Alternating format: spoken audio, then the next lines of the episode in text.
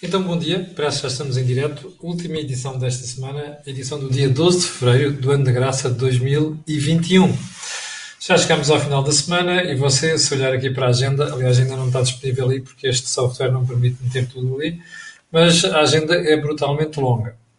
E antes de começar, quero pedir desculpa porque ontem não tivemos Mel Talks, não teve nada a ver connosco deste lado, houve problemas de comunicações com o Dr. Miguel Coiares Maduro e, portanto, não conseguimos fazer o Mel Talks ontem. Vamos hoje tentar ultrapassar o problema técnico e oportunamente um, comunicarei quando é que faremos o programa. Segundo ponto, um, quero lembrar que este canal tem uma parceria com a Prozis, que significa que quando você lá for fazer compras, se utilizar o cupom CAMILO no checkout, tem logo o desconto de 10%. E depois, depois ainda tem aquelas promoções semanais que desta semana têm a ver com estes suplementos que aqui estão. Uh, bom, então vamos lá agenda de hoje. E vamos começar, como naturalmente, pelo período de ordem do dia, para uh, começar por falar no, na prioridade aos super disseminadores, whatever that means. Então é assim, como sabe, nos últimos tempos têm surgido as teorias mais incríveis sobre a propagação do vírus, um, ehm, por onde é que se deve começar. Uh, o governo fez um plano de vacinação que foi muito criticado pelos médicos, que apontavam sempre que deviam ser os grupos de risco, ou seja, pessoas acima dos 80 anos. Parece que o governo finalmente acolheu essa preocupação, mas ontem investigadores que acho, que acho que da Universidade de Aveiro vieram dizer que, bom, então, mas para, para, para travar os contágios é melhor, é melhor ir vacinar primeiro os super disseminadores. Quem é que são os super disseminadores? São as pessoas entre os 30 e os 39 anos. Bom, eu gosto muito de teorias. Certo? Gosto muito de exercícios intelectuais e académicos. Eu próprio já fui académico. Ah, mas deixei de ser precisamente por causa disto, é que depois de vez em quando desligam-se da realidade. E o que é que eu quero dizer com isto? Eu não estou a dizer que a malta que fez esta investigação não tem razão. Mas há uma coisa apenas que eu peço como cidadão, entendam-se, ok? Porque senão cada um de vocês começa a dizer coisas e isto só serve para baralhar a opinião pública. Não, não, não estou a dizer que não se discuta. Mas o ponto é esse. Vale a pena, cada vez que faz uma propostas destas ou tem ideias mirabolantes ou não, é bom que se discuta o assunto se disponibilização, perdão, disponibiliza informação suficiente que é para as pessoas depois não andarem aqui a apanhar bonés. Bom, segundo ponto. Ontem morreu um, Marcelino da Mata, natural da Guiné, Guiné-Bissau. Começa como soldado raso e acaba como tenente-coronel. Eu vou só recordar que da última vez que alguém tentou promovê-lo que foi em 2018, salvo erro, deixa-me lá ver aqui, 2018, houve hum, gente que não gostou da ideia. E ainda me lembro de um senhor chamado Vasco Lourenço que se insurgiu contra essa proposta de promover Marcelino da Mata Major, um, porque, citar, cometeu crimes de guerra na Guiné. Um, eu confesso que hoje apetecia dizer vários palavrões, não é só um, são vários. Há muito tempo apetece ser quando, quando descobri, quando vi esta posição contra o Marcelino da Mata. Eu quero só lembrar às pessoas, já agora vou mostrar quem é o Marcelino da Mata. Eu, como sabe, tenho um grande respeito pelos comandos. Está aqui. Marcelino da Mata. Ok? Português dos sete costados. Um herói. Não tem outro nome. É um herói. Percebe? Uma pessoa que entre outras coisas, numa célebre operação chamada Mar Verde, que foi ir à Guiné-Conakry, ao lado da Guiné-Bissau, ir buscar militares portugueses que estavam lá presos, capturados. Foi ele que esteve lá naquela missão. E conseguiu trazer esses militares. Percebe? Uma pessoa que recebeu um, a condecoração de Cavaleiro da antiga e muito nobre Ordem Militar da Torre Espada, Torre Espada do Valor, Lealdade e Mérito. Não, esqueça deste nome. Marcelino da Mata. E, sobretudo, aqueles idiotinhas que passam a vida a dizer que Portugal é um país eh, racista, olha bem para a cor de Marcelino da Mata. Ok? Ok? Olha bem para a cor de Marcelino da Mata. O militar mais condecorado dos 900 anos de história de Portugal. Percebeu? Não é branco. Não é mulato. Não é nada. É negro. Fucking shame on you. Bom, Ainda sobre o Marcelino da Mata. Eu ontem fiz questão de ir ao site da Presidência da República à noite ver o que é que lá estava publicado. Confesso que baboseiras. o Sr. Presidente da República, que é um indivíduo, eu hoje vou tratá-lo por indivíduo, que passa a vida a enaltecer este e aquele, a falar deste e daquele, esqueceu-se de Marcelino da Mata. Não está nada no site da Presidência. Não estava ontem à noite, ok? No site da Presidência da República. E já agora, para nós vermos a ingratidão dos povos, eu vou-lhe mostrar. Olha, então hoje vão levar todos.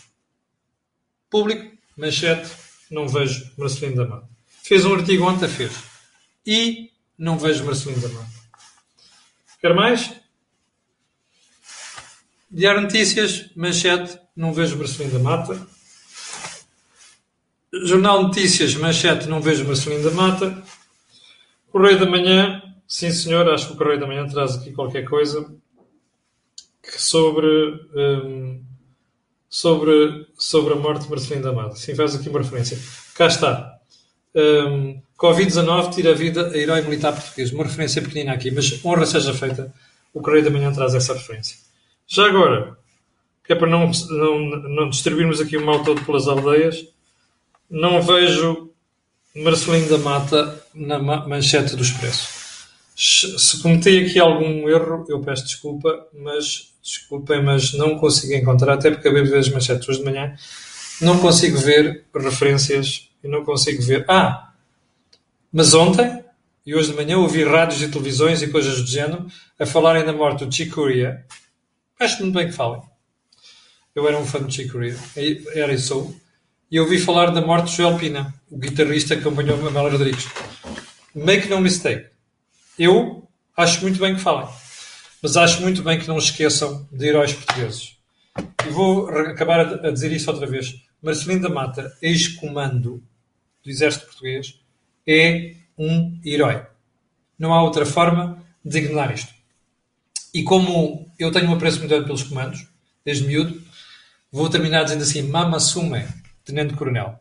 Um dia encontrar-nos seguramente algum lado e, sobretudo, obrigado por aquilo que fez por Portugal. A minha homenagem a Marcelino da Mata. Ponto seguinte. As ameaças de morte a árbitros. Você lembra-se que eu disse aqui ontem? Está a ver com o clima que está criado. Ameaçar de morte árbitros. Já nem vou falar da pichagem das paredes da FPF e da, ou da sede da Liga, não sei quantos. Já nem vou falar disso. Não é da FPF, é da Liga, que organiza uh, o campeonato. Isto é um ambiente absolutamente lamentável. Eu não conheço nenhum país onde se deixa tão baixo a gerir futebol. Percebe? Clubes e, sobretudo, adeptos malucos. Não é? Adeptos são malucos. Quem faz isto são malucos. Ponto seguinte. Hum, como sabe, nos últimos dias, eu já vamos com 8 minutos, mas mereceu, mereceu ainda mata, mereceu aqui. Ah, só um pormenor. Eu, eu tenho uma pena de morte. Pena de morte. Não é pena de morte. Porquê? Porque há vários meses estava a tentar fazer uma entrevista ao Marcelino da Mata. Infelizmente, ele foi-se embora antes de ter tido essa possibilidade. É o segundo azar que tenho na minha vida. O anterior foi com o América Mourinho. Como eu contei aqui, aliás. Bem, hum, como sabe, nos últimos dias uh, apareceu para aí um debate sobre adiar as autárquicas. Eu não tenho opinião sobre isto, mas para já, porque acho que nessa altura provavelmente o problema da pandemia estará meio resolvido. Mas há aqui uma coisa que me faz impressão. Ontem eu ouvi o, Jerónimo, o camarada Jerónimo de Souza dizer que era prematuro. Prematuro?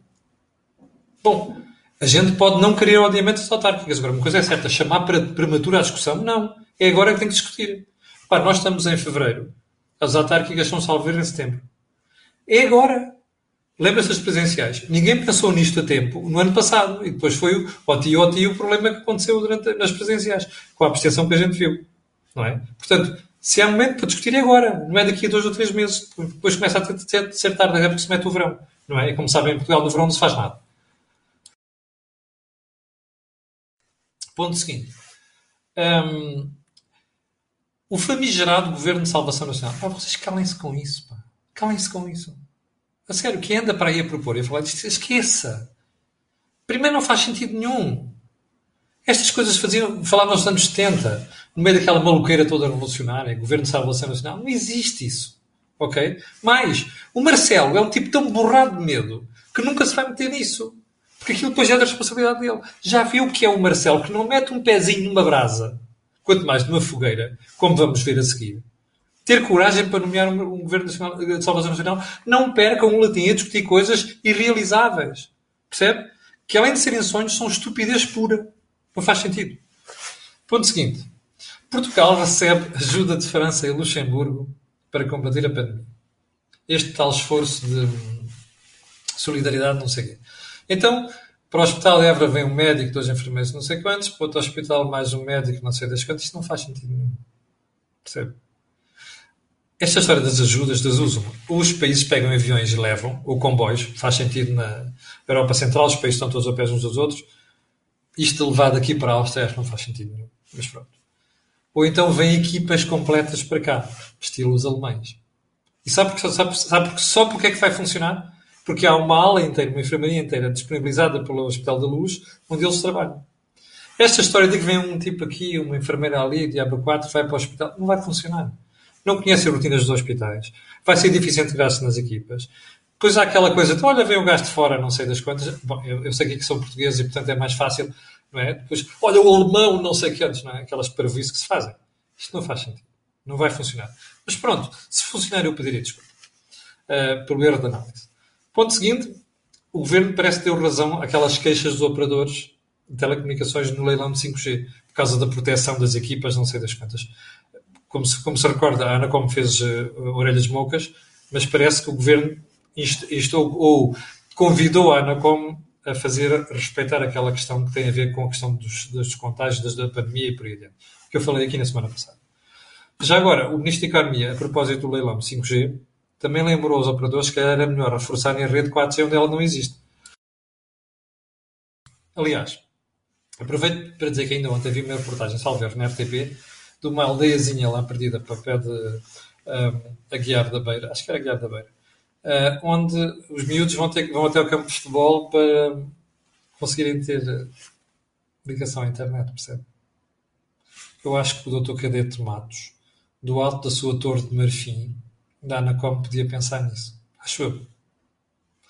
Em vez de estarmos aqui tão na fuçanga do leilão de 5G e ver quanto é que esta coisa saca para o Estado, percebe? Já vão mais 300 milhões de euros. Bom, último ponto do período de ordem do dia. Hoje o programa todo podia ser o período de ordem do dia. Abri o, o, perdão, o ECO hoje de manhã e dei com esta. Já leu bem? Governo, perdão, empresas sem acesso à banca vão ter fundo de 750 milhões. Então é assim. Pedro Cisa Vieira, como sabe, é o nosso Ministro da Economia, está a pressionar para que esta linha de apoio à tesouraria para micro e pequenas empresas esteja pronta no final do mês. Quem vai montar esta operação é o Banco Português de Fomento e a Oliver Wyman. Deixa-me fazer uma pergunta. Empresas sem acesso à banca vão ter um fundo de 750 milhões. Por que razão é que as empresas não têm acesso à banca? Já, pensamos, já pensámos nisso? Está bem. Pronto, era só uma perguntinha. Hum, já agora só mais uma coisa. O Tribunal de Contas quer saber como é que as universidades portuguesas gastaram 1,2 milhões de euros um, com suplementos remuneratórios. Ouviu? Não são 120 mil euros, nem 12 mil euros, são 1,2, não, 1,3 milhões de euros. Eu sei que os relatores vão ficar muito chateados, mas já agora, como nós somos contribuintes e pagamos esta jornada toda, convém que expliquem isto como deve ser para a gente, mas que não deixem dúvida mesmo, ok? É, e não estou aqui assim, não há nada. Eu quero é transparência nas contas públicas, sou o contribuinte. Eu pago, eu pago muita, muita massa ao Estado por, por dia. Por dia, por mês? Sim, por dia está bem. Bom, então vamos para o programa de hoje, para a agenda de hoje, já com 15 minutos ou quase 15 minutos desta marmelada, onde vamos pôr o, o acento tónico dos discursos do Presidente da República e do Sr. Primeiro-Ministro. Bom, como você ouviu ontem, há uma única coisa a retirar do discurso do Primeiro-Ministro e do Presidente da República. É que ambos hum, concordam que o confinamento é para manter. E já agora, para, para aquelas dúvidas do PCP de ontem, recorda-se, é para manter até o final do mês, de março. Nós estamos ainda na primeira metade de, de fevereiro. Portanto, está a ver o que temos pela frente. Bom, imagine você o custo disto. Eu suspeito, sim, contas muito por alto. Até ao final do primeiro trimestre, a economia vai levar um chimbalau de mil milhões. Sabe quanto é que nós já perdemos no ano passado em PIB?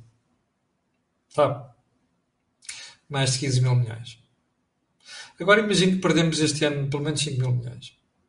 Já viu a porrada que nós levamos na riqueza nacional? Mais de 20 mil milhões em dois anos.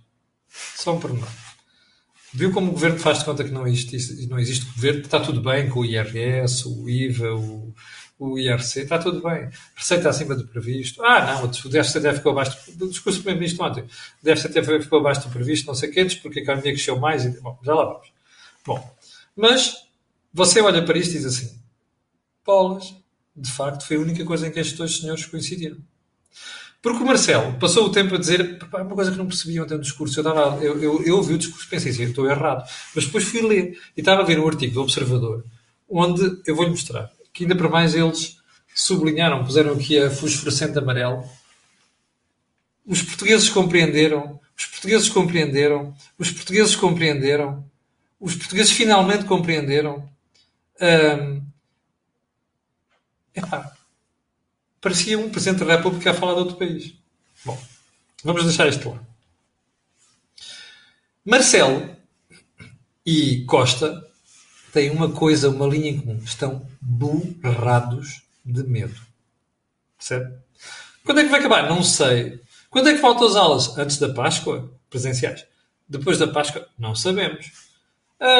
Olha o plano. Podes confinar? Não há. Quando é que foi a reunião do Infarmed? Hum, hoje é sexta-feira. Está a ver o tempo que nós perdemos. Eu sei, dizem, mais dizem para os jornais, acho que é a minha interpretação também, o Primeiro-Ministro e o Presidente da República estão à espera que os, os, os especialistas ponham de acordo. Hã? Você alguma vez viu um especialista de acordo com o outro? Então com o eco, os egos que existem para aí. Isto é como ter dois gajos de direito, um a falar com o outro. Um tem uma posição, o outro depois já a aparecer sempre um a dizer que há uma terceira posição, que é para não dizer uma quarta. Percebe? É o que vai acontecer. Há uma coisa que o Primeiro-Ministro e o Presidente da República não perceberam ainda. Isto é decisão política. Tem que ter o substrato técnico por trás? Tem. Tem que ter os cientistas por trás? Tem. Mas não esperem unanimidade. Não vai haver. Ok? Peguem no principal, peguem nas, na maioria das opiniões e, sobretudo, gente credível. Sim, o Manuel Carmo Gomes é uma pessoa credível. E façam um plano. Mas façam-no já. Porque nós não temos mais um mês e meio. É preciso começar a convencer os portugueses disto. Não é? Porque senão a coisa, a coisa dá para o torto. A sociedade portuguesa está a ficar farta disto tudo. Está a ficar cansada. Como outras já ficaram.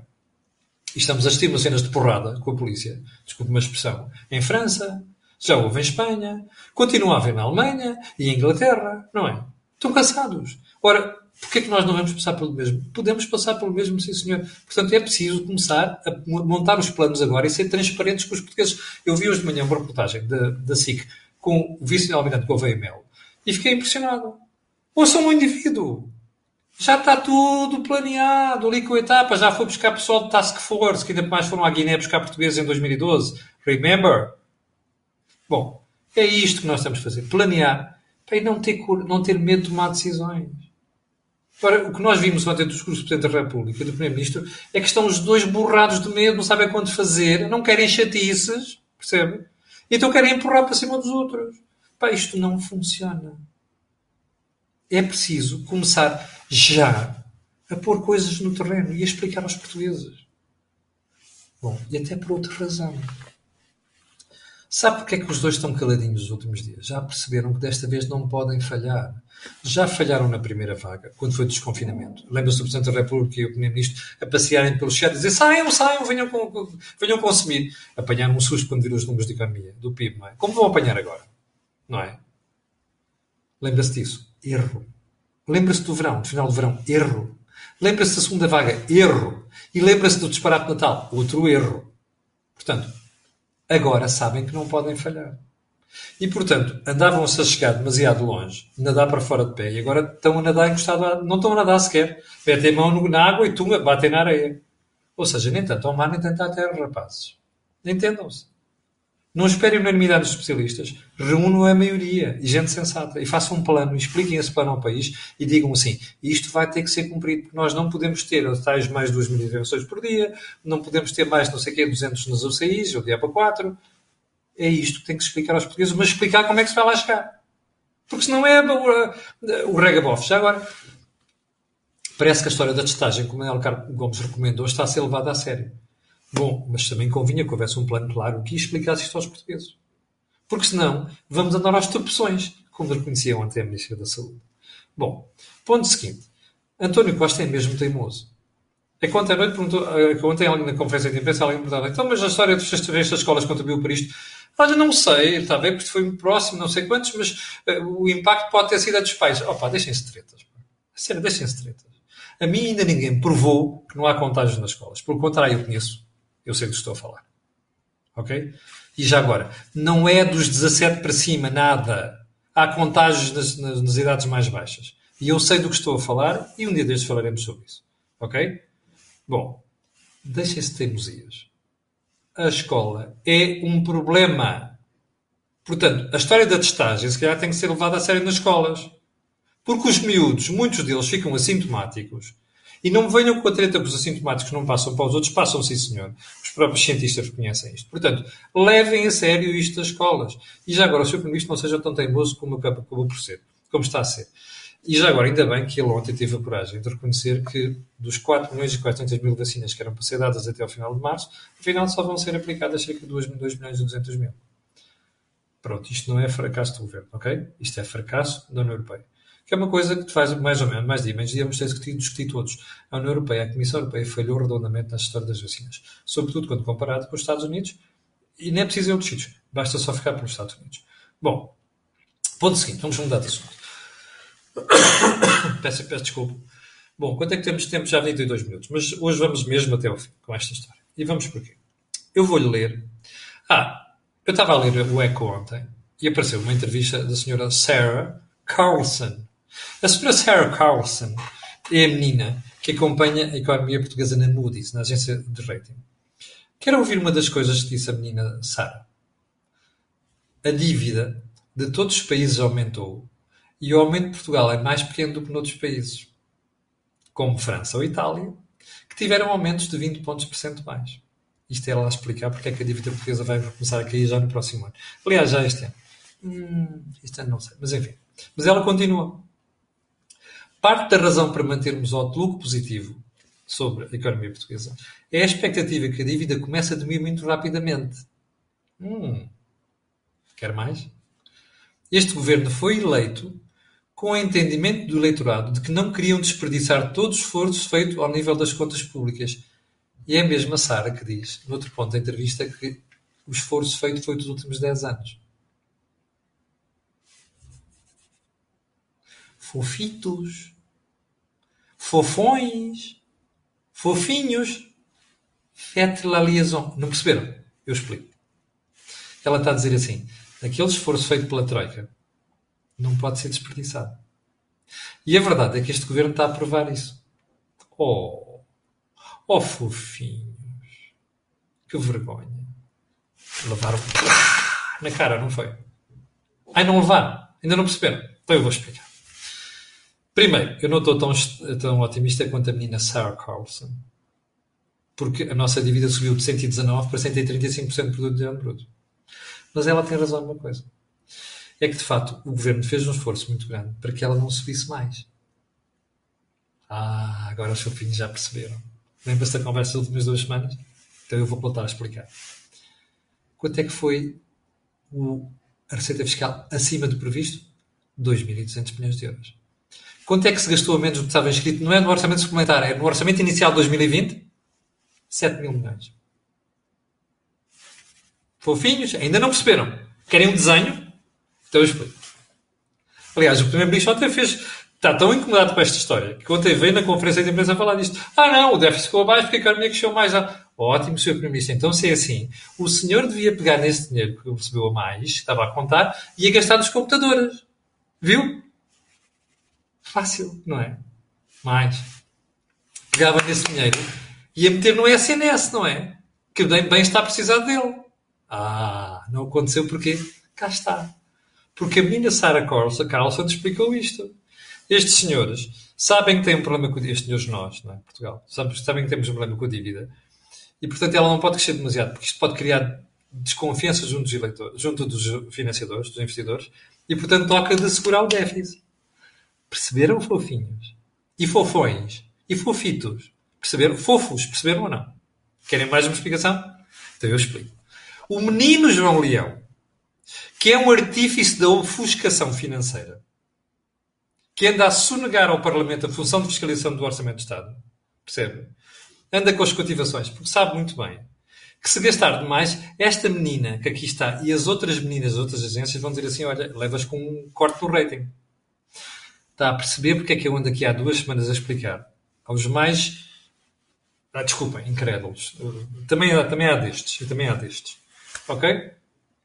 Apenas isto. O governo passou o ano a explicar às agências de rating e aos bancos porque é que ia ter cuidado com o déficit. Porque senão levava uma ratada no rating e lá iam os bancos para o galheiro. Percebeu? Percebeu agora ou não? Fofinhos, agora perceberam. Eu vou lembrar uma coisa aos fofinhos. Eu na faculdade costumava dizer aos meus alunos assim, meus meninos, eu explico-vos até à quinta vez. Se até à quinta vez não perceberem, é pá, desistam mudando de curso. É que estou mal no curso. Aqui é a mesma coisa para vocês. Ah, só uma coisa. Nunca tive nunca até à quinta vez não percebesse. Mas aqui tem. Capixa? Pronto, é só isso.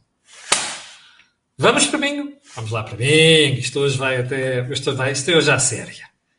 Que é para esgotar a vossa paciência. Estamos com 26 minutos. Vamos lá. Hoje vai até à meia hora. Bom, é que. Ah, já percebeu o que isto quer dizer. Não há austeridade. Terminou a austeridade. Pois é.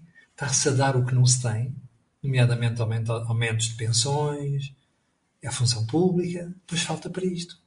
Para os, 33, para os 350 mil computadores que faltam, que o próprio Ministro da Economia reconheceu antes de ontem, não é? E depois falta para o SNS. Fofinhos. O bolo é o mesmo. A forma como a gente divide o bolo para a Joana, ou para a Catarina ou para o Mário é que é diferente.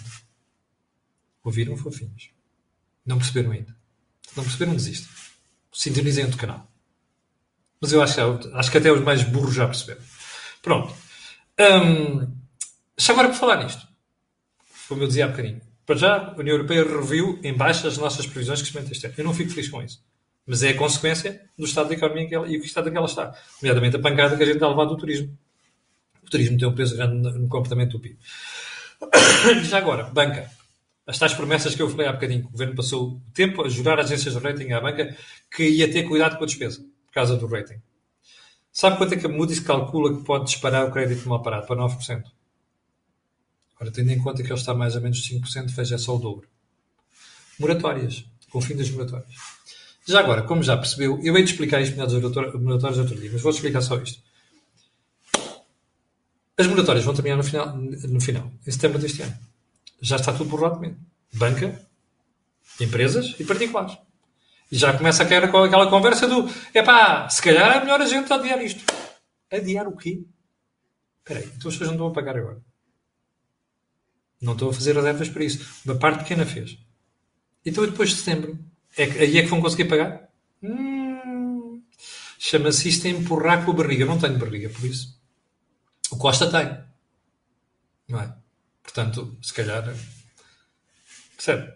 Não, não é a solução não é solução. Nós podemos ter um problema grave com a banca. Eu sei que há bancos que começam já a dizer: ah, não, algumas empresas e tal. Caixa Geral de Depósitos é um deles. Ah, o turismo e não sei quem. Sabe o que é que cheira? Hum, influência política. Desculpe lá o Dr. Paulo Macedo, tenho muito respeito, muito respeito por ele, mas sim, a Caixa Geral de Depósitos continua a ter influência política. É o que isso quer dizer. Ah, eu sei que, não é, eu sei que não é só a Caixa, o BCP também. Pois, mas o BCP sabe muito bem as debilidades que tem. E, portanto, está a ver tudo isto. Chama-se isto o problema das laboratórias. Mas hei de explicar isto melhor noutra altura.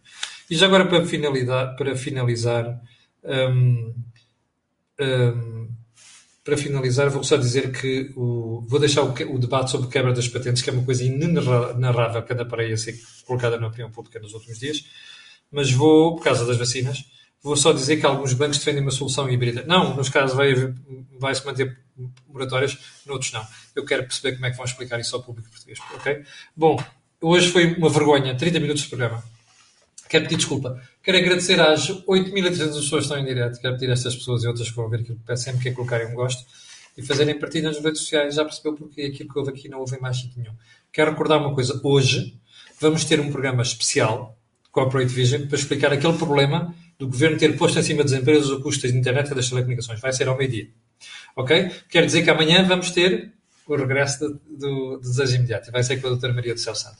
Vai gostar de ver, vai ser em direto aqui no Facebook, depois vai para o YouTube. Muito obrigado a todos. Tenham um grande fim de semana e nós voltaremos a ver-nos neste programa matinal na segunda-feira às 8 da manhã. Obrigado. Com licença.